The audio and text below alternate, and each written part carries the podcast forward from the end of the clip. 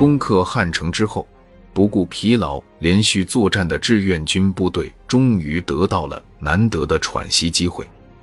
一项十分重要的工作被提到首要地位，那就是把前三次战役的伤员尽快护送到祖国后方的医院。然而，由于美国飞机的严密封锁，志愿军的运输能力遭到严重限制，大量伤员被滞留在距离前线不远的地方。为了照料暂时无法后送的伤员，志愿军从部队机关里抽调了许多人充当临时的照顾员。中南军政大学的毕业生于开智便是他们中的一员。于开智回忆道：“我们被抽出来护理彩号，一共十二个伤员，有一个是班长，他的大腿被打断了，躺在担架上，安排我护理他。我护理他有五天五夜，头两天。”班长在那里痛苦的很，只要动一动担架，他就喊疼的要命。结果第三天开始要解手，他说：“照顾员，我想解大手。”我说：“你是老兵，班长，我是新兵，你给我说方法，我来配合你。”他说：“你上外面找几块石头，把我的担架给抬高，把帆布给我挖开，把屁股露出来。”我说好。我到外边找了几块石头。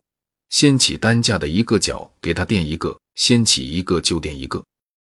抬高担架以后，我身上正好带着这么长的削苹果刀，我拿刀帮他弄帆布，在屁股那里往下挖个洞，在他的裤头那里挖个洞，把敌人吃饭用的鸭蛋形的饭盒带着把手，我拾过来一二十个，往门后一搁。我说这里有十来个，谁解大手小手都可以在屋里解。不用出去，不会暴露目标。结果解决了解大手的困难。我又弄了个棉袄袖，截掉以后，在他屁股位置给他垫起来。解完以后给他垫起来。那个班长叫王家福，东北黑龙江人。结果好感谢我。我说你别感谢我，这是党交给我的任务，我能完成任务，让你满意，让你少受点痛苦。除了志愿军的伤员，很多受了伤的联合国军俘虏也被分散的安排在伤员队伍里。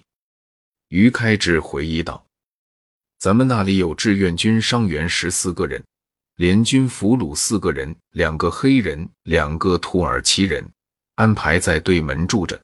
结果一吃饭我就发愁，伤员吃完后剩下的饭，他说：‘护理员，这个饭你要吃你就吃。’”你要不吃，送给伙房或者扔了都行，不能叫敌人吃，叫敌人吃了，我们不愿意。我说好了，同志们，饿死他们，我不叫他们吃。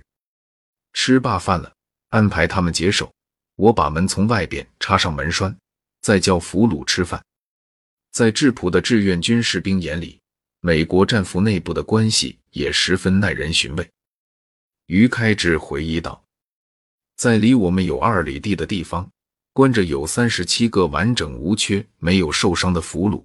结果，政工科长郭威过来说：“小于，我听说这里有几十个没有受伤的俘虏。”我说：“离那里有两里路，那是个毒房子，在那里关着。”他说：“走，你跟我去。”我说：“我咋跟你去？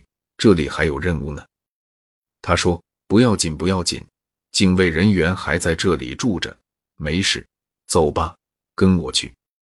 到了那里，一个副连长带一个班在那里看押那三十七个俘虏。我说：“李连长咋弄？”政工科长想看看俘虏。他说：“那不行，已经两天两夜没吃东西了，没吃饭了。要是暴动了咋弄？”科长说：“你把机枪端好对准。”然后开了门。呼一下，几十个人都趴在门口挤着。他们看见我的脊梁后背着干粮袋，手乱指。科长说倒给他们，叫他们吃。我说就剩这些了，不知道啥时候再发呢。科长说我想法给你弄。我还怪为难的。门口有个破钢盔，我捏住一小半多，把一多半倒到钢盔里面。我这里还没倒进来。那边一堆俘虏一下扎进去抢光了，在门口里边蹲着一个黑人，动都不敢动。科长又发现问题了，他说：“小鱼，你把你手里剩的这点给那个黑人吃，把黑人叫到门外叫黑人吃。”我说：“科长，你这不是找难题吗？他敢吃不敢吃呀？”科长说：“咋不敢吃？他不饿呀。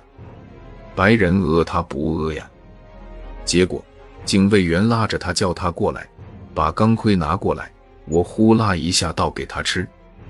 他看那些白人，看一遍看一遍，就是不敢吃。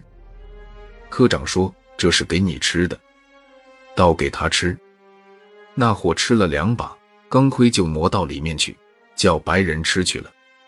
我说：“科长，你找事呀！到夜里这些白人不把他掐死才怪。”科长说：“那咋弄呢？”我说：“咋弄啊？带走吧，和我的两个彩号搁一块去。”